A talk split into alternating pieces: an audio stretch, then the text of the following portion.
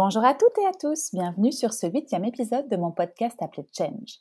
Je suis Hélène Renaud, la cofondatrice de l'agence de communication Absolute Agency, fondée avec Arnaud Buffet il y a maintenant 15 ans. Ça faisait longtemps que je voulais créer un podcast pour avoir le plaisir d'échanger avec des personnalités inspirantes du monde de la communication et de l'entrepreneuriat. Et aujourd'hui, en pleine crise sanitaire et économique du Covid-19, je me suis dit que l'échange de bonnes pratiques et de conseils serait plus que les bienvenus. Aujourd'hui, j'ai la chance de converser avec Jonathan Schockhart, le cofondateur de List Minute. List Minute, c'est la première plateforme d'économie collaborative agréée en Belgique. Mais c'est aussi et surtout une communauté de près de 15 000 prestataires de services et d'environ 200 000 demandeurs de services. Une équipe de 18 jeunes qui se battent au quotidien pour une solution qui permet à toutes ces personnes d'arrondir leur fin de mois de façon légale et assurée. Mais je n'en dis pas plus et laisse place à ma conversation avec Jonathan qui nous explique cette belle aventure. Bonne écoute! Bonjour Jonathan, comment vas-tu? Bonjour Hélène, bien et toi? Ça va super bien, merci beaucoup. Euh, écoute, je suis très contente de prendre le temps de discuter avec toi aujourd'hui. Euh, je sens que le sujet va être passionnant car comme je le disais dans ma petite intro, euh, la startup que tu as co-créée est une belle histoire dans l'économie dans l'histoire de l'économie collaborative et je pense que le nom de mon podcast Change va être à propos dans ton cas, mais je ne vais pas faire de spoil et je vais te demander de te présenter. Raconte-nous tout. Euh, ben, bonjour déjà. Euh, donc, moi, je m'appelle Jonathan euh, Schockhart. Euh, j'ai aujourd'hui 30 ans euh, et je fais partie des fondateurs de, de List Minute, qui à la base était un projet de mémoire à l'université. Donc moi, j'ai étudié ingénieur de gestion à Louvain-la-Neuve et mon master était en entrepreneuriat. Euh, et puis, ben, pour, pour le, la fin du master, on devait rendre un, un, business plan d'un projet qu'on devait développer, enfin, et qu'on décidait de lancer ou pas après. Et euh, c'est là que j'ai rencontré mes associés euh, actuels. Et à la fin du, du projet, enfin du, du, mémoire, on s'est dit, bah, tiens, euh, il y, a, y, a, un potentiel, on va vraiment le lancer. Et donc c'est vraiment à la suite de nos études qu'on a décidé de lancer les minutes en 2000. On est sorti en 2012. On a lancé la boîte en février 2013. Ok. Oui, donc un projet d'école qui est devenu réalité.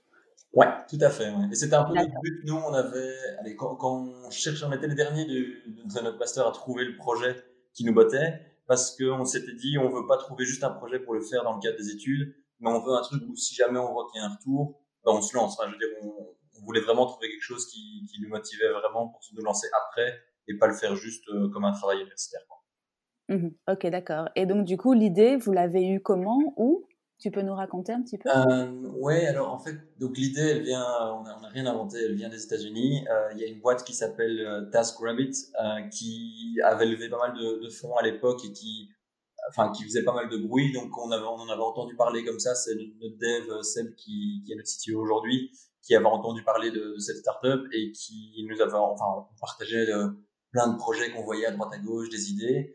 Et celle-ci mm-hmm. nous a tous euh, assez rapidement euh, enthousiasmés parce que déjà il y avait du boulot pour tout le monde. On était dans, allez, dans le master, ça regroupait les différentes facs de l'UNIF, donc on était avec déjà, enfin Sébastien qui était en informatique, euh, il y avait des personnes en droit, des personnes en gestion, il y avait vraiment du boulot pour tout le monde. Quoi. On s'est dit c'est un super chouette projet qui partage, enfin qui véhicule des valeurs qui nous intéressaient vraiment, et il y avait un vrai challenge à l'adapter à la culture belge dans un premier temps et puis européenne par la suite.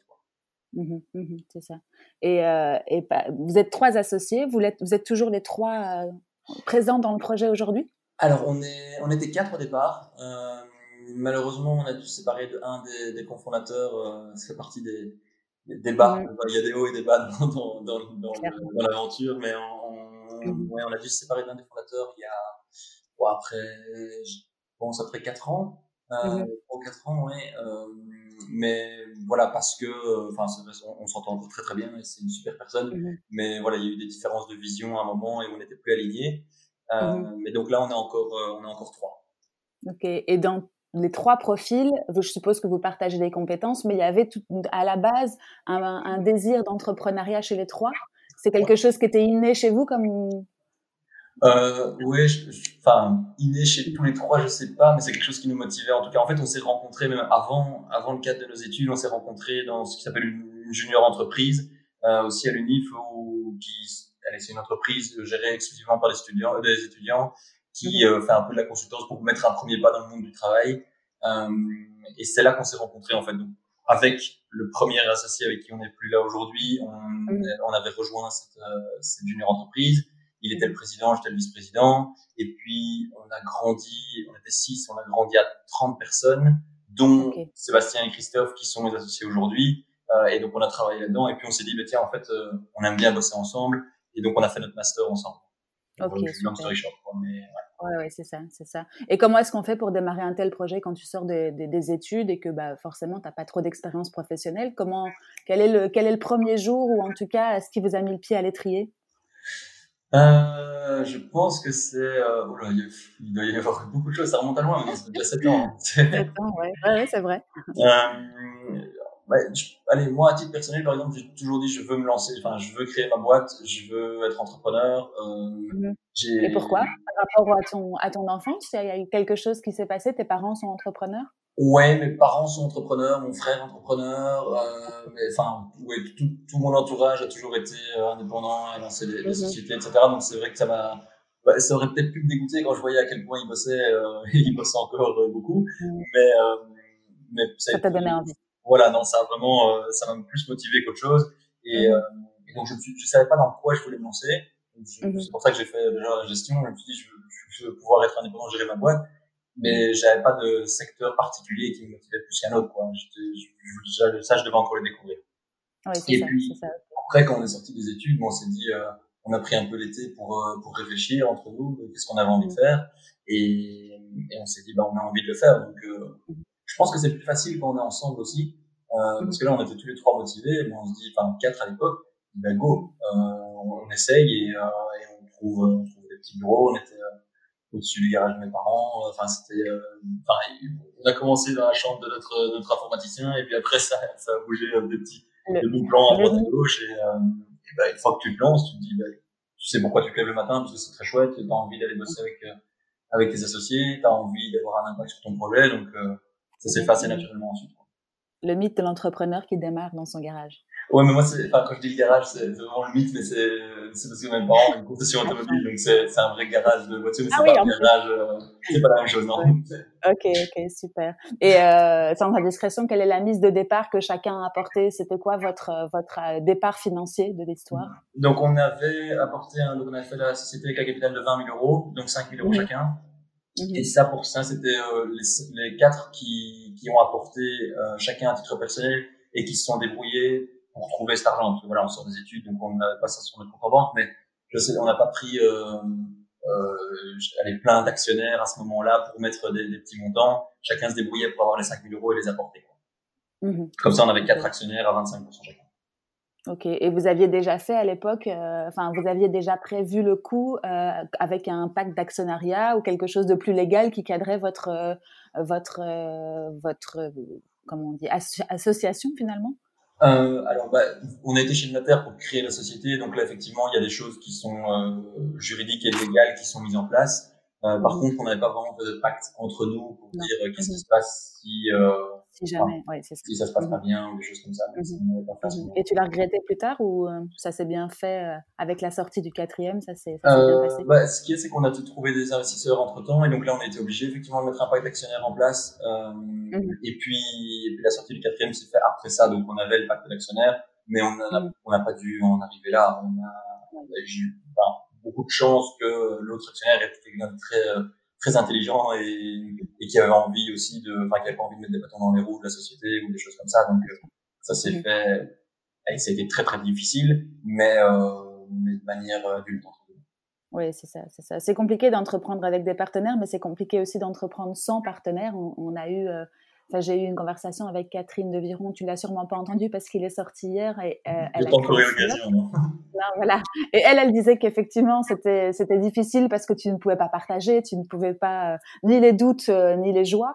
Dans ton cas, tu en as et bon, il y a des petits il y a des aléas comme tu disais au début, les hauts et les bas, mais en tout cas, c'est sûr que c'est toujours cool de pouvoir compter sur d'autres personnes. Et je suppose que vous partagez les compétences. Comment ça se passe la répartition chez vous entre vous trois?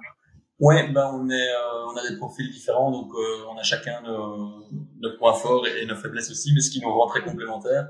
Donc euh, il y en a un qui est informaticien où je serais pas capable de faire le quart du tir, la moitié de ce qu'il fait, et, heureusement qu'on l'a. Et avoir un, pour un business comme le nôtre, trouver un, un informaticien qui est fondateur de la boîte et qui est, enfin, qui porte le projet avec toi, c'est ça vaut vraiment de l'or. Et puis l'autre Christophe, il est c'est le, le CEO, lui c'est plus l'aspect tout ce qui est organisationnel. il est néerlandophone et donc il est beaucoup plus organisé que moi. Et, et heureusement parce que sinon ça tiendrait pas, ça tiendrait pas. Donc on est on est très complémentaires là-dessus. Et toi, du coup, j'ai pas entendu ce que tu ta partie? Bah, alors moi, je m'occupe plus de euh, bah, plus ou moins tout le reste entre guillemets, tout ce mhm. qui est euh, financier, euh, allez, tout ce qui est extérieur envers la boîte, donc euh, mhm. les investisseurs et les choses comme ça, euh, la représentation de la société, tout ce qui est ressources humaines et financières, c'est moi qui, qui m'en occupe aussi. Ok, super. Et, euh, et j'ai lu quelque part quand j'ai fait mes petites recherches, euh, je cite, hein, que vous aviez créé une start-up sur un modèle américain, mais que vous le meniez à la belge. Ça veut dire quoi? Je sais pas qui a dit ça. Euh, c'est moi? Non, non, non, non, non. J'ai lu ça en faisant mes recherches. Euh, c'était, euh, mais donc oui, c'était, c'était écrit. C'était pas toi, hein, mais c'est mené à la belge. Votre business à la belge. Alors, en tout cas, je ne sais, pas ce que la personne qui a dit voulait dire là-dedans, mais c'est un modèle américain, comme je te disais, on s'est inspiré de, de, TaskRabbit aux États-Unis. Mm-hmm. Après, nous, on, s'est beaucoup inspiré d'eux, mais en tout cas, on, le gère de manière différente. Donc, mm-hmm. on n'a pas la, la, la, vision des choses à l'américaine, du style, on va euh, investir euh, des millions et des millions sans savoir ce que ça va nous rapporter derrière, juste pour aller faire de la croissance à tout prix. Euh, et, et, pourtant, enfin, il y a eu des moments où on était un peu plus dans cette philosophie-là aussi, mais voilà, on, on, apprend, on essaie, on fait des erreurs aussi. Mais euh, là, on a rencontré euh, nos derniers investisseurs qui sont rentrés dans le capital. Ils, ils ont la même philosophie que nous et euh, il faut une croissance saine et pour pouvoir construire un business model qui est sain. Et alors, je sais pas si c'est ça que la personne voulait dire par à la belge. Je suis pas sûr mm-hmm. que les Belges le font de la même manière, mais mais en tout cas, euh. Et puis et puis c'est euh, on a une, ambiance, on a une équipe de, de, feu et avec qui on mhm. s'entend super bien. Tout le monde est vraiment est content de venir bosser, content de se voir, même si pour la période actuelle, évidemment, c'est beaucoup moins le cas. Mais, euh, mais ouais, ça, ça, enfin, c'est très très familial, la manière dont Ouais, c'est peut-être au niveau de l'ambiance qui voulait, qui voulait dire ça. Et, euh, et juste pour faire un petit, euh, un petit point sur le concept même de List Minute, parce que faut peut-être expliquer pour ceux qui ne connaîtraient pas. Euh, tu peux nous expliquer le concept de, de, la plateforme? Oui, alors en fait, le, le principe de List Minute, c'est de pouvoir trouver une personne près de chez soi qui est prête à, lui, à nous rendre un coup de main pour un petit service de la vie de tous les jours. Donc, euh, mhm. si on cherche quelqu'un pour euh, tondre la pelouse, euh, monter un meuble Ikea, garder les chiens pendant les vacances, faire du babysitting, tous ces petits services de la vie de tous les jours, ben nous, on va vous mettre en relation avec la bonne personne. et la bonne personne, c'est pas juste en termes de compétences, mais c'est aussi qui va pouvoir aller fournir une bonne expérience aux clients, donc qui va être sympa, qui va être poli, qui va être à l'heure. Enfin, il y a c'est beaucoup de choses. on veut changer un peu la manière dont les gens travaillent ou d'habitude euh, enfin toutes les interactions de travail, c'est ok aujourd'hui on a besoin d'un plombier, on va sur euh, sur Google ou sur euh, les pages d'or et puis on sait pas ce qui va se passer, on sait pas si on va se faire arnaquer ou pas ou des choses comme ça. Nous on veut vraiment changer ça et avoir une dimension beaucoup plus humaine euh, mhm. parce qu'il y a rien à faire. Notre business est foncièrement, fondamentalement humain parce que c'est pas des gens qui restent derrière leurs ordinateurs et à regarder, enfin à discuter entre eux. Il va vraiment y avoir une interaction entre eux. Euh, ils vont se rencontrer et même si euh, c'est très très important d'avoir notre site web parce que sans notre site, le client ne pourrait pas trouver la bonne personne derrière. Euh, si 90% de l'expérience du client finalement elle va pas être avec notre site, mais elle va être avec le prestataire de service qui va venir faire vraiment le travail. Quoi. Et euh, voilà, ça c'est un peu le, le concept et, cet aspect humain est enfin, vraiment fondamental dans notre, dans ADN. Et il y a huit ans, vous étiez les seuls sur le sur le marché, en tout cas en, en Belgique ou euh... Euh, les premiers. Il y a huit ans, euh, allez, j'irai à faire ce qu'on fait comme on le fait, oui. Maintenant, mm-hmm. je dirais les pages d'or, elles existaient. Euh, trouver quelqu'un, un corps de métier pour euh, certains services en ligne, ça existait, euh, mm-hmm. mais pas de la manière dont on le faisait. Non, ça mm-hmm. Oui, c'est ça. Et donc, en, en gros, c'est euh, mettre en relation des personnes qui auraient un besoin et un service à proposer en privilégiant le côté local et le côté entraide. Voilà, ouais, c'est vraiment ça. C'est vraiment ce côté un peu coup de main. Et de nouveau, on n'est pas là pour euh, trouver quelqu'un qui va nous construire une maison. C'est vraiment pour mhm. l'aide au petit service de tous les jours. Ok, super. Et euh, quel est le business de ça, du coup, le business model? Alors, on a un système qui, bah, qui a évolué euh, beaucoup autour du, au cours du temps. On a, je pense mhm. qu'on a changé moi, je ne même pas dire combien de fois on a changé de business model, mais là, on a, on, tient le bon bout, je pense, euh, avec un, système qui est, qui est plus vertueux pour tout le monde et c'est un système d'abonnement pour le client. Donc, le client peut faire, en fait, sa demande de manière euh, complètement gratuite, avoir des offres, déjà interagir avec les, prestataires. Mais, à partir du moment où il veut trouver, travailler avec une ou plusieurs personnes, il doit être abonné à la plateforme. Donc, c'est un abonnement qui revient entre 7,50€ et 15 euros par mois. C'est une chose qui le prend sur un mois, sur un an. Et avec ça, il a accès à l'entièreté de la base de données de, de Minute pendant la période de son abonnement. Mhm. Et, et, puis l'entièreté de la transaction passe en ligne. Euh, donc tous les paiements se font en ligne parce que on déclare les revenus euh, des prestataires, ils sont assurés, etc. Donc tout, toutes les prestations sont déclarées. Euh, et alors on garde un frais du côté du prestataire qui est un frais de service qui est aussi entre 3 et 5% Ok, d'accord. Et, euh, et, du coup, euh, par rapport à une structure comme la tienne, euh, elle arrive à être rentable au fur et à mesure. Tu disais que vous aviez beaucoup changé, c'était justement pour itérer par rapport. Bah, c'est une, une, entreprise comme une autre, donc il faut bien payer tout le monde. C'était une question de rentabilité, le question, les, les, changements dans les business models, ou c'est parce que simplement ça ne marchait pas et qu'il fallait changer? Non, c'était une question de rentabilité. Alors, il y a eu plusieurs, il y a eu plusieurs choses, mais effectivement, la rentabilité, ça fait partie des, des des choses qu'il faut qu'on regarde et, euh, et, des objectifs de la boîte. Comme je disais tout à mhm. l'heure, on n'a pas une vocation à juste cramer du cash euh, sans, sans savoir ce que ça va nous rapporter derrière. Euh, mhm. et on, veut construire un business qui est sain et sur lequel on va pouvoir construire sur une base solide. Quoi. Donc, ici, le, pour le dernier, avant, en fait, le business model, à, à, l'époque, on prenait 20% de commission. Donc, il n'y avait pas d'abonnement, mais c'était qu'une commission de 20% sur, à la charge du prestataire de service. Et alors, je, sais pas, je pense qu'on aurait pu devenir rentable avec, euh, avec ce système-là, mais il y avait beaucoup d'autres problèmes au système qui étaient, par exemple, le fait que les gens essayent toujours de se mettre en, en, accord en direct. Donc, quand on disait, voilà, je fais une offre à 100 euros, euh, je vais en toucher 80. Comme je disais tout à l'heure, ils sont amenés à se rencontrer, c'est un business qui est foncièrement humain. C'est quoi, donne-moi 90 et on s'arrange comme ça et tant pis pour le site, quoi. Euh, ça.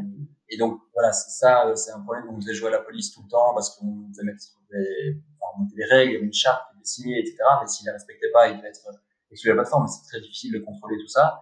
Et mhm. c'est pas très drôle de jouer à la police tout le temps. Ici, avec le système d'abonnement, il prend son abonnement pour pouvoir euh, travailler avec une personne. Et puis, il a plus d'intérêt à, à, faire du black, en fait. Euh, mhm. Mhm. Et donc, euh, et il a plutôt même intérêt, du coup, à faire une deuxième demande derrière pour un autre service ce qui va nous créer de la valeur pour un autre prestataire de service, même si on gagne pas plus d'argent dessus, puisque son abonnement, c'est pas pour un service, c'est pour autant de services qu'il veut pendant une certaine période. Euh, et donc, euh, tu prends plus après de, de, commission. Euh, une fois que l'abonnement est pris, il n'y a pas de commission qui est prise sur le, sur le travail de, de la personne. C'est vraiment Alors, on, garde, on garde un petit frais de service, mais qui est, qui est aussi entre 3 et 5 TVA comprise, et donc ce qui veut dire que ça couvre en fait nos frais d'assurance, euh, nos frais de transaction, et euh, sur 3%, on gagne rien. Sur 5%, on gagne un petit peu. Mais... Et c'est tout l'avantage d'une plateforme comme Miss Minute, plutôt que de passer par, euh, par quelqu'un au black, entre guillemets, c'est vraiment d'avoir une assurance quand le travail euh, n'est pas comme tu le souhaites, etc. Tu, tu as un recours si jamais grâce à vous. Voilà, donc nous, l'entièreté des prestations, elles sont assurées. Euh, elles sont, comme je disais aussi, déclarées. Donc si tu passes pas par une plateforme comme la nôtre, euh, avec un particulier, tu, ça veut dire que tu fais le travail au noir parce que les, les ne sont pas déclarées. Et euh, ben, nous, avec, avec, avec euh, notre plateforme, c'est pas le cas. Oui, c'est ça. Ok. Et les enjeux ou les grandes phases que la startup a connues euh, en, en 7 ans, vous êtes passé par, euh, par beaucoup de phases ou ça a été assez linéaire et assez euh, pas facile parce que c'est pas facile, hein, mais ça, tu l'as vécu comment? Il y a eu des grands, des grands échecs dans, dans, alors, tu as toute la journée devant toi? Mon podcast s'appelle parfaitement bien. Change. Alors, euh, non, ça a été très très très loin d'être un long fleuve, tranquille. C'est vrai. Euh, Ça c'est sûr. Et d'ailleurs, euh, j'ai un, enfin, une personne qu'on connaît bien qui est euh, Denis qui, qui, est un des fondateurs de, Machina, qui dit toujours que dans une startup, il y a le yin et le yang. Quoi. Le yin, c'est les moments où tu mhm. galères, et le yang, c'est le moment où tu récupères un peu le fruit de tes efforts. Et il disait que particulièrement pour nous, euh, vu le yin qu'on avait, euh, il espérait que le yang allait être d'autant plus, d'autant meilleur. Mais euh, on, on, a eu, on a eu, on a eu beaucoup, beaucoup de moments difficiles, euh, beaucoup de mhm. moments où on s'est même, allez, on a hésité à, à, arrêter, à baisser les bras, euh, mhm. parce que allez, heureusement, heureusement qu'on était en, enfin que j'avais des associés, et pour moi tout seul, enfin chapeau à ceux qui y arrivent, Mais euh, je crois que c'est essentiel de pouvoir en discuter avec des gens, d'avoir quand t'as un coup de mou, d'avoir d'autres gens qui sont là pour dire euh, attends, en fait il y a et de voir le positif dans quelque chose d'autre. On est la, la, première levée de fonds qu'on a faite, où on a, nous on n'a pas été rémunéré pendant les 18 premiers mois d'activité. Mm-hmm. Alors on sortait des études, on était encore chez les parents, etc. Et c'était un peu comme si on faisait une année supplémentaire d'études les parents étaient conciliants, c'est chouette, mais mm. euh, bah bon, il y a un moment où c'est pas tenable non plus. Et on avait dit qu'on devait trouver des investisseurs pour une certaine date, je crois que c'était décembre 2013, on avait dit. Et, et finalement, euh, on les a on les a pas trouvés pour cette date-là, mais on était tellement enthousiastes qu'on se dit allez, mais oui, mais on a, on a un bon contact, ça va se faire. Et finalement, on a reporté, reporté mois après mois, pour finalement faire notre première levée de fonds en juillet 2014, donc sept mois plus tard quand même. Euh, alors, enfin, c'est long et euh, il y a plein de moments où on se dit ok, on voit un investisseur qui nous dit ok, c'est bon, euh, je vous envoie la term sheet euh, et, et j'investis et puis finalement une semaine après, ouais, finalement je réfléchis, j'investirai pas. Donc quand c'est fait, c'est pas fait. Euh, le moment où on a levé les fonds avec la, la, première fois qu'on a levé les fonds, évidemment on ne disait pas à l'investisseur à ce moment-là, mais il nous restait moins de 100 euros sur le compte quoi. Mmh euh, à une semaine près, t'es plus là du tout. Même, enfin, et donc on a eu ça, on a eu l'épisode avec notre, euh, bah, notre associé dont on a dû se séparer, qui est euh, qui est humainement, je crois, la période la plus difficile qu'on peut vivre dans, enfin, en que moi j'ai été amené à vivre avec, euh, avec les minutes. Euh, puis on a le, le premier, le, je dirais le premier vrai coup de roller coaster qu'on a eu. Donc c'était, on a créé la société et deux mois plus tard, on a eu un reportage à la télé. On passait au JT, quoi. Euh, mhm. évidemment, euh, le site n'était pas prêt, il a besoin de cracher, etc. Mais bon, nos chiffres étaient super, enfin, ça montait, et on se disait, c'est génial, c'est bon, on a, on a craqué le truc et on va, on va y arriver. et le lendemain matin, à 9h du matin, j'avais l'auditeur à du travail qui me téléphonait pour dire, j'ai vu le reportage à la télé hier, c'est pas comme ça que ça marche en Belgique, faut faire le site. D'accord. Vraiment. Donc, euh, on, a, on Il y a des grands, des grands hauts, des grands bas, effectivement. il faut s'accrocher quand on est entrepreneur. C'est un peu le message euh, qu'on veut faire passer. Mais effectivement, à trois, déjà, on est plus fort et, et, et, vous vous remontez le moral mutuellement quand il faut. Et en même temps, vous célébrez les victoires ensemble, euh, effectivement. Oui, exactement. Et, puis, ça a commencé à, bah, à 4 puis 3. Et puis, maintenant, on est une équipe de 18 personnes. Et ça fait partie des choses qui, qui nous motivent. Quoi. Enfin, voir les gens qui viennent au bureau avec le sourire et qui sont qui aiment leur boulot et qui apprennent beaucoup de choses, c'est une des raisons pour lesquelles je me lève le matin. Euh, ouais, et tu crées de l'emploi, donc euh, effectivement. Ça, c'était la plus grande fierté. Le premier employé, c'était la plus grande fierté. Mmh tu m'étonnes. Euh, et est-ce qu'on peut revenir cinq minutes à l'économie collaborative? Parce que quand on a préparé ensemble rapidement l'entretien, euh, tu me disais que là aussi, on, jouait pas mal avec les roller coasters et, c'était soumis à beaucoup de, de vent et de marées. Comment ça se passe de ce côté-là? Parce que l'économie collaborative dans, le monde finalement de l'économie, dans l'histoire de l'économie, elle est toute neuve.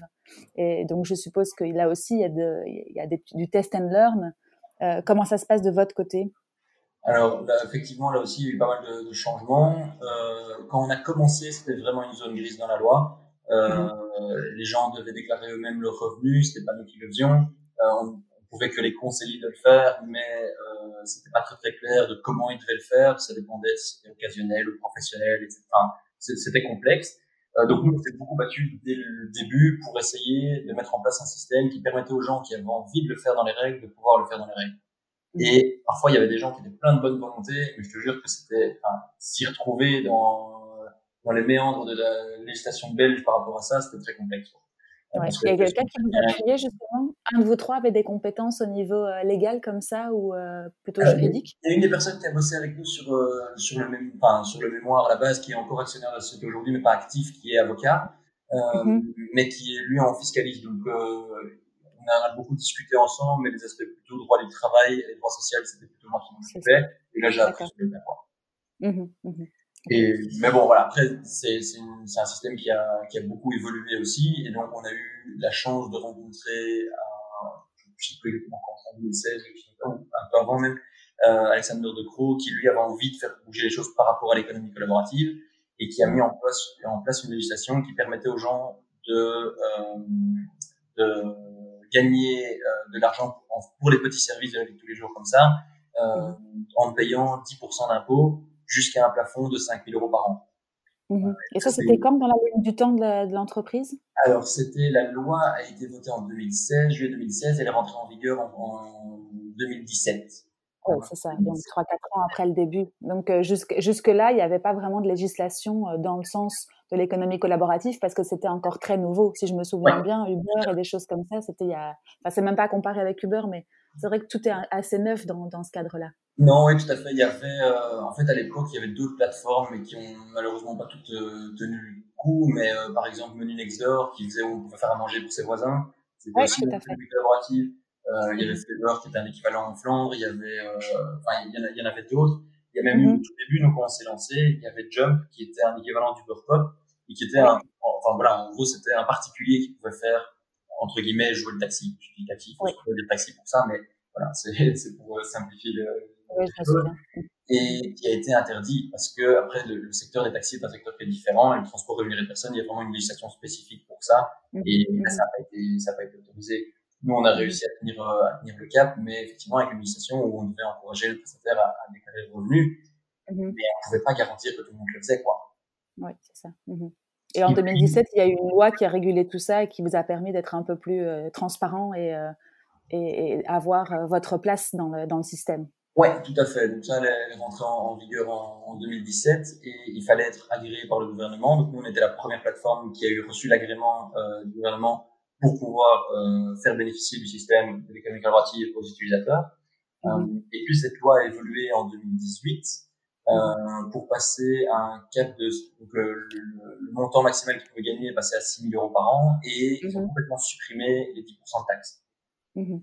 Ah cool. Et donc du coup, c'était quoi Ce qui était un, avantage euh, vraiment encore plus important.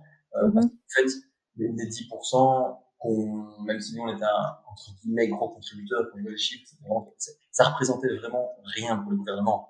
On, mm-hmm. on parle pas de millions d'euros, hein, c'est euh, ah les 10% de taxes qu'on prenait, c'était vraiment des, petits montants finalement.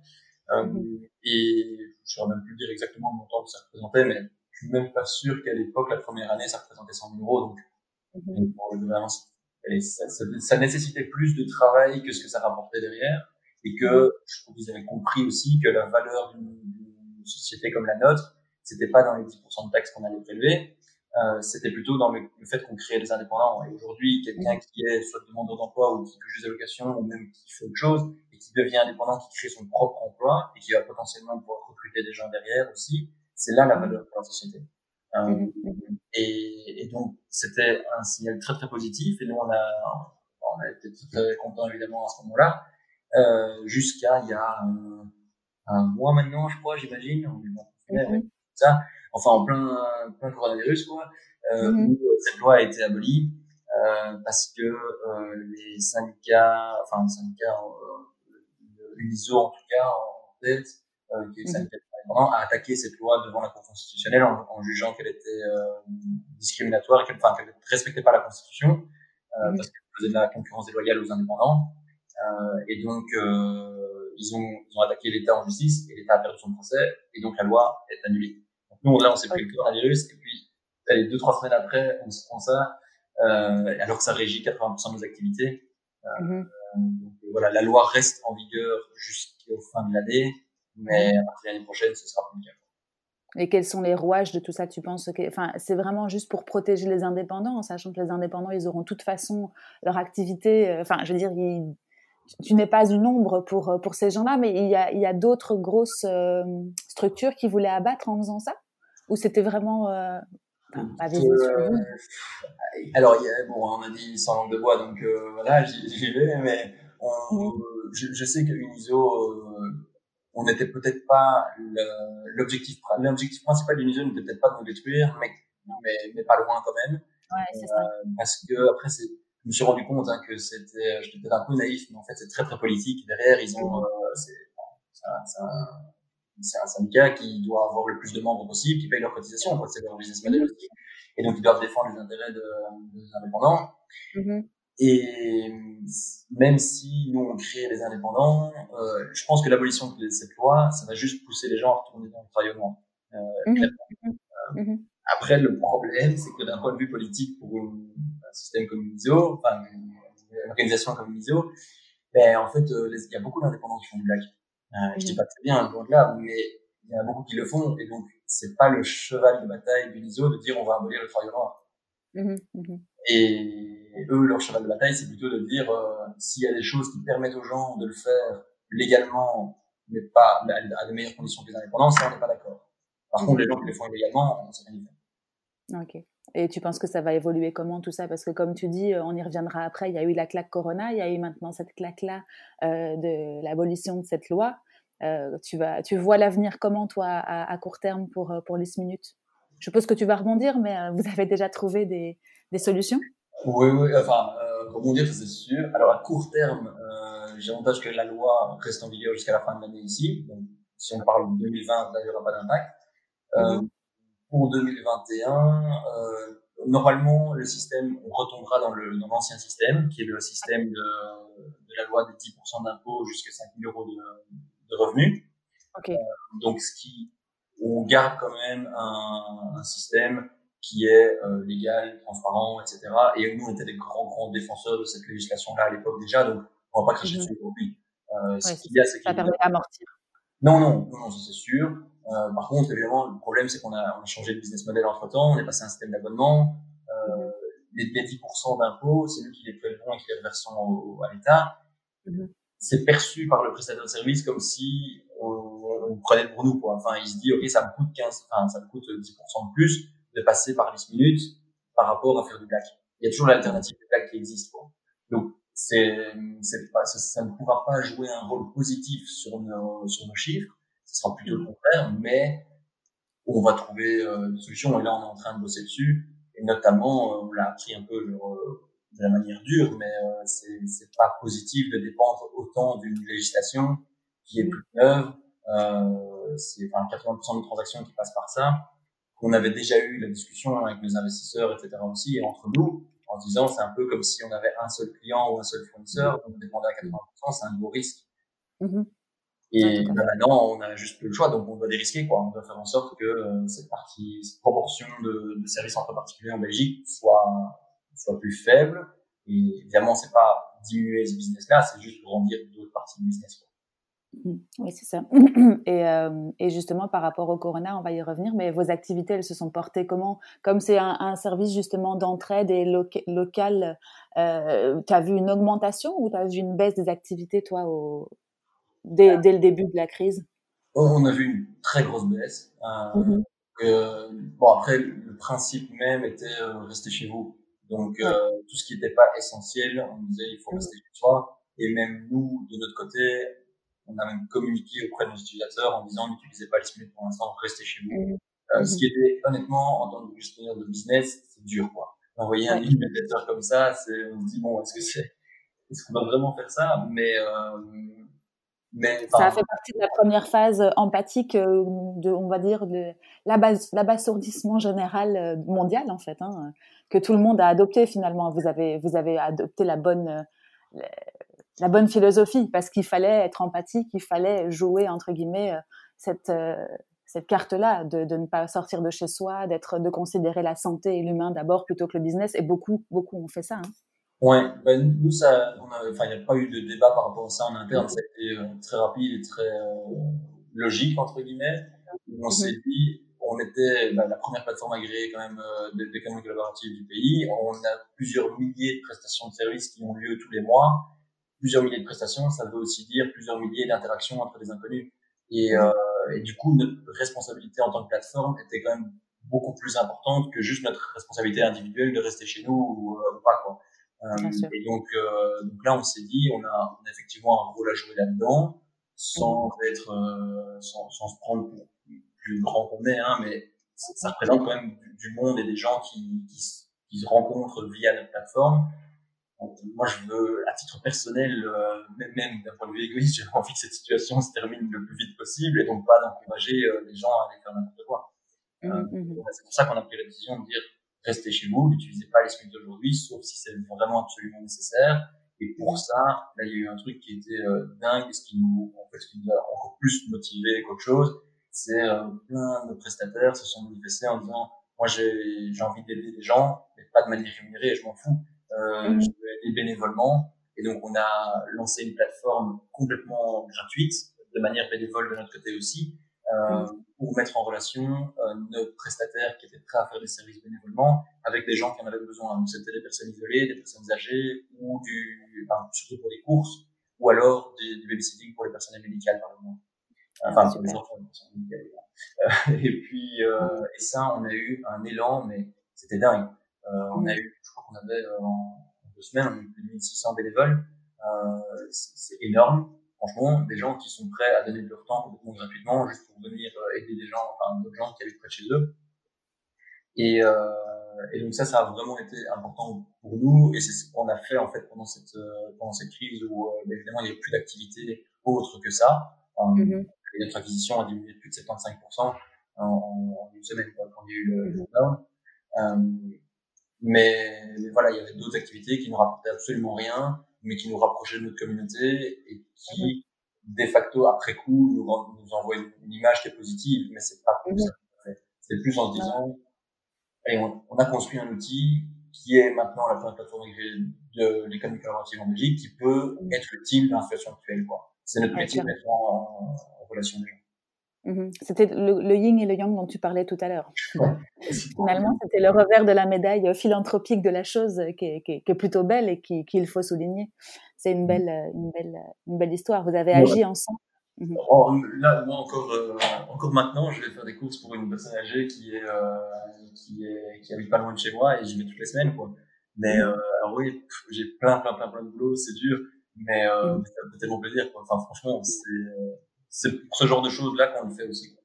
Ouais, et clairement, cette crise, euh, elle a beaucoup d'effets négatifs, et euh, comme je l'ai dit beaucoup avec mes invités précédents, mais par contre, beaucoup d'aspects positifs aussi. Humain, euh, l'empathie, on prend soin des uns des autres, donc ouais, voilà. On en retiendra, j'espère, les, les, beaux moments. Malheureusement, j'ai peur, peur, que les gens aient tendance à très vite oublier.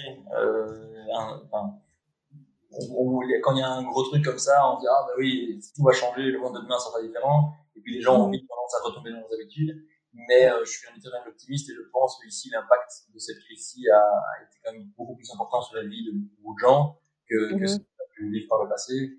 Et donc, euh, y a, en tout cas, si ça doit changer, je pense que ça va dans la bonne direction. Mmh mmh bon, écoute, on va rester sur ces beaux, euh, ces, beaux moments. Euh, on va garder ça à l'esprit. Et euh, justement, vous, quand, euh, quand c'est arrivé, vous étiez, euh, vous étiez tous dans le même bureau. Enfin, en tout cas, vous, vous partagiez un bureau tous les 17, 18, si j'ai bien compris. L'entreprise a beaucoup grandi. Vous êtes passé en télétravail, je suppose, comme tout le monde. Ça a été facile à gérer de ton côté au niveau management? Alors, euh, on a aussi eu des trucs qui n'étaient pas faciles. Euh, donc nous, on a eu, en fait, on a été touché un tout petit peu plus tôt que les autres parce qu'on a eu une personne de chez nous qui a été mise en quarantaine parce qu'elle était en contact avec quelqu'un qui était revenu du nord de l'Italie au tout tout début. Euh, mhm. Elle était en quarantaine pendant deux semaines et puis ben, le jour où elle est revenue au bureau, à ce moment-là, nous on a dit euh, télétravail pour tout le monde. Euh, ouais, ouais. Donc euh, c'était euh, pas, pas idéal, idéal, mais en, vous êtes confiné avant bah, en fait, au, début, moi, j'avoue que je me rendais pas trop compte, en toute mhm. transparence. Euh, je, ça, ça, me semblait un peu lointain et je me disais, bah, ça n'arrive pas jusqu'ici ou, ou c'est pas grave, etc. Mhm. Et puis, euh, mhm. un, un, ami qui me disait quand même, ouais, mais, mais tout le monde, enfin, nous, chez nous, on a mis les gens en téléworking et tout. Je, bah, pas l'impression, je, je me rendais pas encore compte à ce moment-là. Et puis, euh, avec, avec la personne qui était mise en, en quarantaine et tout, bon, bah, ok, il faut quand même faire un peu gaffe. Et euh, donc, finalement, nous, on a mis tout le monde en téléworking obligatoire je crois, euh, le lundi avant que le gouvernement ne le demande. Quoi. Donc, ils l'ont dit le mercredi ou un truc comme ça. Donc, ça s'est joué à quelques jours près, mais on l'a fait un peu avant.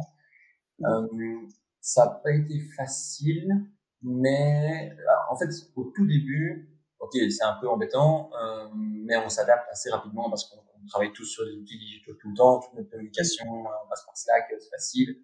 Euh, ok, on veut faire des vidéoconférences, euh, allez, on, on a l'habitude de le faire, donc c'était pas vraiment un souci. C'est plus mhm. sur le moyen terme que ça a été un peu plus dur humainement, on peut dire bon, on se voit plus. Nous, l'équipe, c'est un, enfin, c'est notre asset le plus, le plus important dans notre boîte.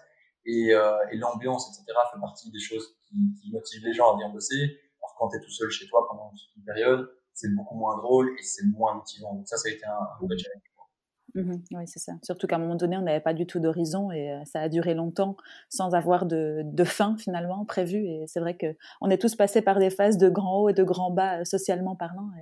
Et je, Après, on a il y en a qui, qui, utilisent Slack, nous on a fait un truc que je, trouve, enfin, que je trouve vraiment chouette. Il y, a un, y a un petit add-on à Slack qui s'appelle Donut. Et, euh, mm-hmm. et ça, c'est un add-on qui crée automatiquement des, de deux pour dire ah bah tiens tu devrais euh, prendre un café ou euh, faire un petit déj ou n'importe quoi avec une personne mais euh, random. Et du coup, euh, toutes les semaines, toutes les deux semaines, bah, c'est, il t'attribue une personne pour aller hein, profiter. Bon, on, se prend tout le temps tous, mais pour profiter d'aller discuter avec quelqu'un. Surtout qu'on a eu deux personnes qu'on a recrutées qui ont commencé euh, le 2 mars. Ah ouais. Donc, ben, deux semaines après, on était tous en, confinement, donc on n'a pas eu l'occasion de beaucoup échanger avant. Mm-hmm. Ça fait partie des petits trucs qu'on a, a, mis en place qui, qui étaient sympas et qui nous permettaient de garder un bon contact. Ah mais je note parce qu'on utilise aussi Slack hein, comme beaucoup et euh, c'est vrai que c'est une bonne idée pour, euh, pour euh, mettre en relation des personnes qui ne travaillent pas forcément ensemble et qui auraient envie de discuter ou d'avoir des, des petites conversations de machine à café qu'on n'a plus maintenant effectivement. C'est vraiment, c'est vraiment c'est vraiment chouette. Ouais, cool. Et donc, du coup, j'ai entendu Slack. Tu as d'autres outils de productivité qui vous ont aidé? Je suppose que vous êtes sur, la, ben, sur, des, sur des documents partagés. Euh, à ce niveau-là, vous avez euh, tenu le coup et vous êtes une, une entreprise digital first aussi, je suppose. Ouais, donc ça, j'avoue que tous nos documents, maintenant, plus l'équipe grandissait aussi, plus on avait besoin d'avoir euh, bah, des documents qui étaient à jour et qu'on pouvait facilement, enfin, accessibles par tout le monde, quoi. Donc, mmh euh, ça, ça n'a pas été un souci. Mmh après, je dis ça n'a pas été un souci. Je, je suis pas un grand, grand fan, a priori, du téléworking. Mmh j'ai énormément confiance dans toute l'équipe, etc. Mais moi, même, moi, à titre personnel, je sais que je suis moins efficace. Donc c'est difficile d'imaginer que d'autres vont être beaucoup plus efficaces euh, comme ça. Et je, je, me rends compte qu'on a perdu en productivité de manière générale. Euh, maintenant, vu, vu les activités qui ont été complètement, euh, quasiment complètement coupées, on a dû passer par le chômage temporaire pour notre, euh, en tout cas de manière partielle pour le personnel. C'est aussi d'un point de vue humain, enfin, on vit quoi. Au début, je me suis dit non, ça, de fils, on le fera pas. Et puis, bon, tu regardes les chiffres, tu dis, bon, il y a un moment, il faut, il faut passer cette crise au mieux. Euh, oui. Ouais, c'était même pas, c'était pas vraiment pour la survie de 10 minutes parce qu'on avait la chance, justement, d'avoir construit un business qui était un peu plus sain et robuste. Et donc, en termes de cash, on était, on savait passer à travers la crise. Mais, euh, ce qui, ce qu'il y a, c'est que, ce qu'on a voulu vraiment euh, faire comme exercice, c'est de se dire, comment est-ce qu'on peut passer au mieux cette crise pour être le plus solide demain, euh, et pouvoir se dire, ben, euh, on avait prévu de recruter plein de gens, d'investir dans le croissance et tout. J'ai pas envie de sortir de cette crise avec la corde de cou et de me dire je vais juste devoir survivre, survivre pendant plusieurs mois après. Je veux dire, je veux être dans la meilleure situation pour pouvoir reprendre notre croissance et reprendre le pas en avant derrière, quoi. Parce que, parce que c'est aussi ce qui nous motive. Nous, en interne, on dit toujours, chaque année, l'objectif, c'est de faire une croissance à trois chiffres. Donc, il faut au moins doubler notre business. Parce que mm-hmm. ça pousse les gens à penser différemment, à être confrontés à de nouvelles problématiques et pas à juste faire ce qu'ils font d'habitude de manière un petit peu mieux. Euh, et, et, donc, moi, faire une, faire une année où on fait 5% euh, de croissance, ça va me déprimer, quoi. Alors, cette année, évidemment, on fera pas 100% de croissance à cause de la situation actuelle, mais, euh, mais je veux que quand on ressorte, et là, maintenant, les chiffres commencent à reprendre, à remonter, et ok, on est reparti, quoi. Go, on avait, on avait gelé le, le processus de recrutement. Ben maintenant, ok, on a réussi à prendre les mesures nécessaires pour être dans une situation qui est, allez, je vais pas dire confortable, parce qu'elle est loin d'être confortable, mais, euh, mais moins inconfortable que, que, d'autres, ben c'est bon, c'est parti. Bon, on arrête euh, le gel du processus de recrutement, on recrute la personne qu'on veut recruter et on peut repenser à des investissements pour grandir. Oui, c'est ça. On continue à, à, construire et on ne se laisse pas abattre euh, dans ces cas-là. D'où l'utilité aussi d'une bonne trésorerie. Parce qu'on ne s'imaginait pas qu'on allait devoir faire le gros dos pendant euh, des mois et des mois comme ça. Mais euh, toutes les entreprises, à mon avis, se le disent maintenant. Hein, une trésorerie euh, et une gestion saine, je crois que pas, ça c'est le B à bas, mais effectivement. Et euh, côté management, je sais que, enfin, si on revient euh, avant le Corona, vous avez beaucoup grandi. Comment est-ce qu'on fait pour euh, faire grandir une équipe comme ça, sereinement et sainement? Vous avez des, des tips and tricks à partager avec nous? Alors c'est un gros gros challenge. Moi c'est quelque chose qui m'a toujours énormément intéressé. Je suis quelqu'un de très rationnel, un peu c'est très noir ou blanc. Je suis orienté plutôt chiffres, etc. de manière générale. Et mmh j'avais dit, lors de la dernière levée de fonds, j'avais dit avec les deux associés, une fois qu'on a levé ces fonds-là, c'était des fonds pour un horizon de euh, atteindre la rentabilité, donc pas de repartir dans une levée de fonds derrière, donc aller mmh voir à plus long terme. Enfin, euh, et j'avais dit, moi, ce qui m'intéresse, c'est les ressources humaines après, parce que c'est quelque chose qui mmh est complètement inconnu et que je trouve, allez, l'humain, c'est quelque chose de complètement irrationnel. Et donc, euh, ça m'intéressait parce que j'y connaissais rien et que j'avais beaucoup de choses à apprendre et j'y connais toujours pas grand chose. Euh, mais euh, du coup, après, j'ai mis beaucoup, beaucoup d'efforts là-dedans et je pense que c'est, euh, comme je disais tout à l'heure aussi, c'est, ça fait partie des choses pour lesquelles je me lève le matin, c'est de voir que notre équipe apprend des choses et aime venir travailler. Quoi. C'est, c'est ma première boîte. Si, si les gens qui viennent bosser avec moi, avec moi le matin, euh, ils ont pas envie d'être là, je vois pas, je vois pas l'intérêt. Euh, mhm. et, donc nous, comment on a, comment on a fait, on a toujours eu beaucoup, beaucoup d'efforts sur la culture. Euh, et le, notre process de recrutement, il est, il est long. Enfin, mhm. pour une structure comme la nôtre, il y a, il y a trois interviews, euh, je participe aux, trois rounds, enfin, ça sera peut-être pas tenable sur le très long terme, mais en tout cas, ça fait vraiment, ça, ça prend beaucoup de temps. Mais je pense qu'il n'y a rien de pire qu'un mauvais recrutement. Euh, et en fait, nous, là, ben, quand on a eu l'expérience avec, euh, avec le fondateur dont nous séparés, on s'est rendu compte à quel point ne, allez, ne pas mettre suffisamment d'efforts dans la communication et dans l'humain, ça pouvait coûter énormément. Et je parle pas en termes financiers, parce que ça, on n'avait pas l'argent, c'est pas en termes d'argent que ça nous a coûté l'argent, enfin, ça nous a coûté les ressources. C'est en mhm. temps, en, énergie, en, énergie euh, mhm. en vue humain, enfin, c'est ultra dur. Et donc, euh, depuis lors, on a vraiment beaucoup appris de ça et on, on communique énormément. On organise des, on organisait, maintenant on va recommencer, j'espère, le plus tôt possible, mais ce qu'on appelle des restos RH, où euh, tout le monde a un one-to-one pendant 5 minutes avec, avec une autre personne où il dit un point qu'il trouve qui est très chouette par rapport à de travailler avec la personne et un point d'amélioration. Euh, mm. c'est c'est pas une critique en disant j'aime pas ce que tu fais, mais ça doit être constructif. Mais voilà, c'est éviter qu'il ait non dit. Euh, on se donne l'occasion de le faire euh, au moins une fois par trimestre. Et, euh, et Donc n'importe qui dans l'entreprise, vous, vous, vous, n'avez pas de lien hiérarchique entre vous particulièrement? Non, non, non, il y a pas. Euh, ça tourne en fait. Oui, oui, non, c'est vraiment tout le monde et, euh, et, tout le monde va me dire euh, un point qu'il trouve que je devrais améliorer et, euh, et, euh, et, moi je vais faire la même chose de mon côté et je mhm. pense que c'est en étant l'ouverture d'esprit c'est une de nos valeurs les plus importantes pour nous parce que si on se remet pas en question, je pense que aller dans une structure comme la nôtre où tout change tout le mhm. temps, ça ne marchera pas. Et je pense qu'il y a énormément de talents qui sont très, très très bons et qui vont pas, enfin avec qui 10 minutes ne filtreraient pas et il y a aussi euh, bah, minutes, enfin, des gens ne pourraient pas fitter avec, avec notre manière de fonctionner. Mais, euh, mais je, enfin, nous, on a toujours fait le choix, quand on a eu des, des hésitations entre différents profils, on a toujours fait le choix de l'humain. Mmh. Euh, et jusqu'à aujourd'hui, euh, on a eu euh, un seul départ euh, mmh. en sept ans. Euh, enfin, on, on, a une équipe de dingue, quoi. Une belle fidélité, ouais, c'est ça. Mmh ouais, mais c'est et, et, quand on voit euh, les réactions, euh, même quand on doit annoncer qu'on doit mettre une partie du, enfin, le personnel au chômage temporaire euh, partiel, mmh on voit les réactions, etc. C'est aussi, enfin, ils nous le rendent bien, quoi. On, met beaucoup, d'efforts pour eux, mais ils nous le rendent bien. Ouais, c'est clair, c'est clair. Cool. Eh ben, merci pour, pour ces bons conseils. Comment est-ce que tu fais, toi, pour, pour te former, justement, pour acquérir toutes ces compétences et soft skills ces soft skills, pardon. Euh, bah, tu parlais des, des, RH, que tu avais mis un grand point d'honneur. Tu fais comment pour te former à ces, à ces nouvelles compétences? Euh, alors, je, moi, je suis quelqu'un qui adore euh, partager avec d'autres. Mmh euh, et donc, je, je, je, vais vraiment souvent discuter avec des gens, d'autres entrepreneurs, de, de, tout et de rien, mais de sujets qui m'intéressent. J'ai envie de savoir comment les autres fonctionnent il y a plein de petites communautés en Belgique, hein, des startups en Belgique, il n'y en a pas non plus euh, des milliers. Euh, mm. il y a, et tout le monde, je trouve, veut s'entraider. Euh, mm-hmm. Ce que je trouve euh, très très chouette, enfin, en tout cas la plupart des gens. Et, et donc nous, on a, euh, enfin j'ai plein de, de, de groupes d'amis, enfin maintenant d'amis, avec qui on, parle, on discute d'une problématique X ou Y, mm. et j'ai envie de savoir comment ils fonctionnent. Je mis ça en place de, chez nous en interne on a une, une carte de crédit euh, qui est au milieu du bureau où tout le monde a le code, euh, qui mhm. accepte tout le monde juste pour un, un, lunch avec des gens qui pourraient leur apprendre quelque chose. Ok, euh, cool. Et je pense que c'est en, en, échangeant avec d'autres gens, il y a moyen d'apprendre énormément parce qu'il y a plein de gens qui sont passés par les mêmes problématiques que nous.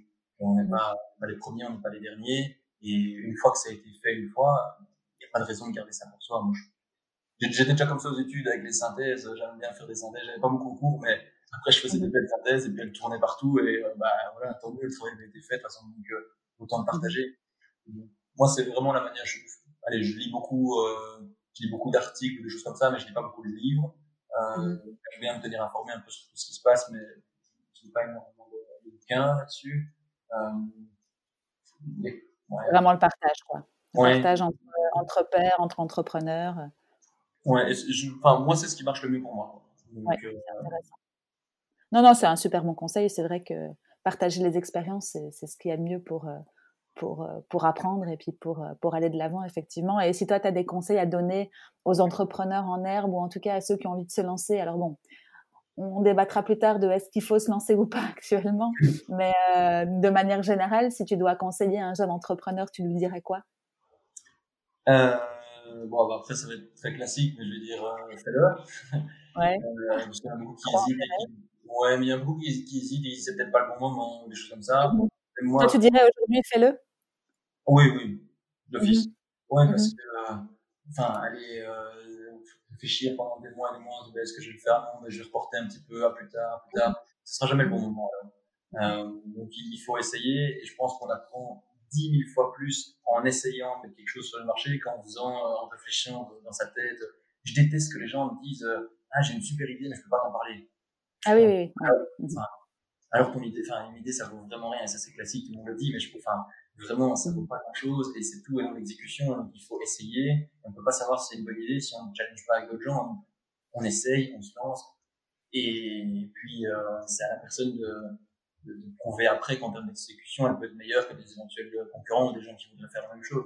Mais euh, des Facebook, il y en a eu plein avant, euh, il y en a eu d'autres après. Euh, c'est pas c'est pas juste l'idée qui est là, hein, c'est la manière d'exécuter. Il faut un peu de chance, il faut un bon timing, il faut il, ouais.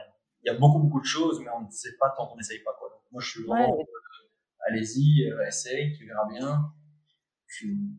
Et, et, quand je dis essaye, c'est vraiment essayer de le mettre de le faire. On ne pas euh, se dire, OK, je vais faire une étude du marché pour voir ce que ça va donner. Moi, j'aime pas les études du marché parce qu'il y a une énorme différence entre les gens, ce que les gens disent qu'ils vont faire et ce qu'ils font vraiment. Me souviens pour les tout le monde disait, ouais, c'est génial pour le babysitting, votre truc, parce que euh, c'est toujours galère de trouver un site et tout. Personne ne nous avait parlé des gardes d'animaux. Aujourd'hui, les gens dépensent plus pour regarder leurs chiens que leurs enfants chez les minutes. Donc, euh, c'est. Ouais, parce que, ouais, il y a plein de problématiques. Après, bon, Bicit euh, fait du, ce qu'on fait en babysitting et ils le font très bien, hein, donc c'est possible, hein, mais il y, a vraiment une différence entre les gens, ce que les gens disent qu'ils vont faire et ce qu'ils font. Et donc, euh, pour, pour, savoir si ça va fonctionner ou pas, il faut juste essayer. Oui, mmh oui, même si ton, si, si ton projet n'est pas abouti, mets-le mets -le à jour, effectivement, euh, donne-lui naissance et puis tu, tu feras du test and learn après, effectivement. C'est ce qu'on peut. Euh, enfin, en tout cas, c'est ma philosophie aussi. Après, c'est vrai que c'est toujours difficile. Hein. Les gens ont peur de la critique, les gens ont peur euh, de ce que les autres vont penser et ne sont peut-être pas sûrs d'eux. Quand on est entrepreneur débutant, on n'a peut-être pas encore toutes les, les, armes pour se dire euh, ouais, j'ai le bon, j'ai le bon, le bon produit ou le bon service. Mais c'est vrai qu'il n'y a rien de mieux que de partager et que d'apprendre du retour des autres. Ouais, la peur de la critique, ça c'est un, si c'est le cas, c'est un gros défaut pour être entrepreneur, parce que je pense qu'il faut vraiment pas avoir peur de la critique. Il mmh. faut, il faut attendre la critique, il faut même, aller la chercher, quoi. Ouais, clairement. Et il y en a aussi qui disent, je sais plus qui disait ça, mais que, que si on n'est pas embarrassé par la première version de son produit, c'est qu'on l'a lancé trop tard. Mmh. Euh, a priori, j'étais assez d'accord avec ça. Euh, après coup, je pense quand même qu'il faut euh, il faut pas non plus que ça ressemble. Allez, oui, on peut le faire, on peut tester l'idée de manière euh, très très simple et très très brute, mais il faut réfléchir à quel point est la vraie valeur ajoutée du produit. Il faut que dans la produit ou du service et que dans le test, on puisse faire ressortir cette, cette valeur ajoutée. Genre, aller faire une plateforme qui est euh, une plateforme un site qui est incompréhensible parce que c'est le plus simple et que les gens ne savent pas. Après, on va dire mais ça n'a pas marché parce que en fait, si on n'a pas mis assez d'efforts à la base, allez, il faut trouver un juste milieu, c'est ça que je veux dire, quoi. C'est pas, mmh. faut pas faire le plus pourri du monde, parce qu'après, sinon, le résultat va pas être bon et on va pas vouloir mettre plus d'efforts. Nous, on le ressent mmh. souvent dans des partenariats avec des, on fait pas mal de partenariats avec des, des, plus grosses boîtes. Si on le fait vraiment trop, trop simpliste et sans mettre aucun effort en disant on verra si ça prendra, alors ça prend pas. Et au moment, mmh. parfois, il faut vraiment vouloir faire les choses bien aussi à un moment. Et, et puis, par contre, au jour le jour, c'est de l'améliorer au fur et à mesure sur base des feedbacks des utilisateurs. Mmh mmh oui, c'est ça. Très intéressant. Euh, tu as d'autres choses que tu voudrais partager avec euh, quelqu'un qui voudrait débuter une activité ou euh, donc en gros essaye, n'attends pas trop tard, attends du feedback? Communique, communique, communique. ça, et, allez, communique sur ton projet de manière générale. Mmh parce que je pense que de nouveau, comme je disais tout à l'heure, on ne peut pas savoir si c'est une bonne idée si on la garde dans notre tête, euh, mmh. mais aussi communique en interne. enfin, je pense que la plupart des problèmes, et ça je parle dans la vie privée ou dans la vie professionnelle, ils viennent d'un manque de communication. Mmh. Et c'est vraiment très très, quand on y réfléchit, c'est très très souvent le cas. Euh, c'est vrai. Et donc, euh, en communiquant très bien, nous par exemple, c'est un truc qu'on a appris pendant cette crise aussi. Euh, j'ai même over communiquer certaines, euh, à certains moments euh, avec l'équipe, avec nos investisseurs. Mais je crois que c'est mieux que de ne pas assez communiquer. Quoi. Euh, Clairement. Et, et, ça évite énormément de malentendus, énormément de problèmes. Il faut que les choses soient vraiment claires. Quoi. Mmh tu as tout à fait raison. Il vaut, il vaut mieux trop que pas assez dans ce cadre-là, surtout quand l'humain est en jeu et que on est dans un tel flou. Tu as tout à fait raison. Super, bah écoute, je te remercie. Vous, de votre côté, l'avenir se dégage un petit peu. Tu vois déjà un rebond par rapport, à, par rapport à, au début de la crise, par rapport à List Minute Ouais, nous on a eu, alors nos chiffres, bah, comme je disais, ils ont vraiment fort, fort chuté euh, directement euh, quand les gens ont dû rester chez eux. Euh, et puis ça s'est stabilisé pendant quelques semaines. Mmh je dirais qu'à partir de la semaine passée, là maintenant ça commence à bien remonter. alors on est, on est euh, on n'est pas au niveau. Nous, on est dans un business qui est très saisonnier aussi. Donc, mhm. euh, par exemple, le jardinage, ça peut représenter jusqu'à 30% de notre business. Mais entre novembre et février, c'est 0%. Euh, chose près. Donc, allez, en, février, c'est pas un mois qui est euh, exceptionnel d'habitude. Et là, ici, en mai, normalement, c'est un super bon mois pour nous. Ouais. On, va se rapprocher du mois de. Enfin, non, on, on a dépassé même le, mois de février. Euh, mhm mais parce qu'il y a la saisonnalité qui joue aussi. Donc on est loin de ce qu'on aurait voulu être, de là où on aurait voulu être s'il n'y avait pas eu le Covid, mais on revient à un niveau d'activité qui est plus ou moins similaire à celui d'avant. D'accord. Ok. Donc c'est ça, ça revient, de revient, ça redevient pardon positif et euh, tu as de l'espoir euh, dans les dans les prochains mois euh, pour oh, terminer. C'est parti là, c'est bon. Bah, parfait, super. Bonne nouvelle. Écoute, je te remercie beaucoup pour ton temps aujourd'hui. Euh, dis-moi juste où on peut te suivre, toi, à titre perso et, euh, et, euh, la, et, l'entreprise, comme ça, nos auditeurs peuvent te retrouver. Ouais, bah, l'entreprise, c'est List Minute, donc L-I-S-T-M-I-N-U-T.be, Facebook, Instagram, majoritairement, c'est les deux canaux qu'on utilise le plus. Ouais.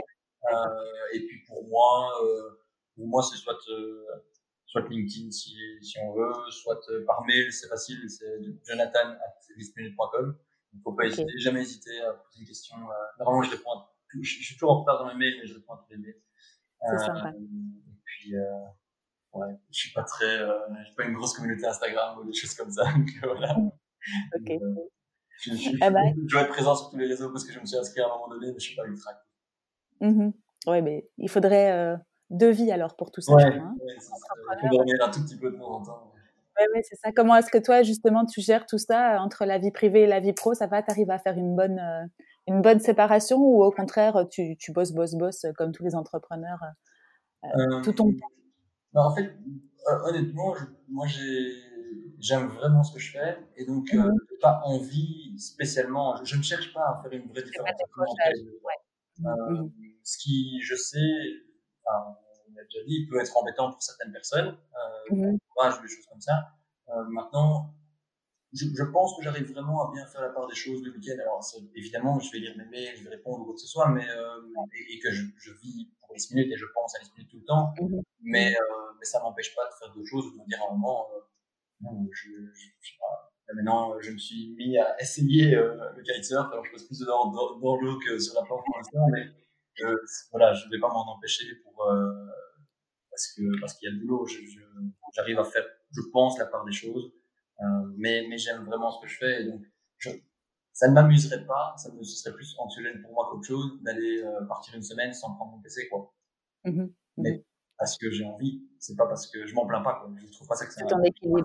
Ouais, c'est ça. Après ici pendant le confinement c'est un peu, enfin, moi je vis dans un studio pour l'instant, Mmh et la, la, la, différence entre vie privée, j'ai eu du mal à faire la différence entre les jours de la semaine et les jours du week-end. Euh, et je suis pas, téléworking, c'est vraiment pas trop pour moi. Euh, mmh donc je suis assez rapidement, moi, revenu au bureau, mais tout seul, quoi. Ouais, c'est ça. D'accord. Un petit, de, de, pouvoir faire la part des choses aussi. d'avoir un, endroit ou un moment pour le boulot et un moment, pour le boulot. clairement, clairement. Eh bien, merci beaucoup pour tout ce, tout ce partage, euh, pour ton temps euh, et pour tous tes conseils. C'était très intéressant. Merci beaucoup. Euh, je te souhaite une bonne continuation et à très bientôt, Jonathan.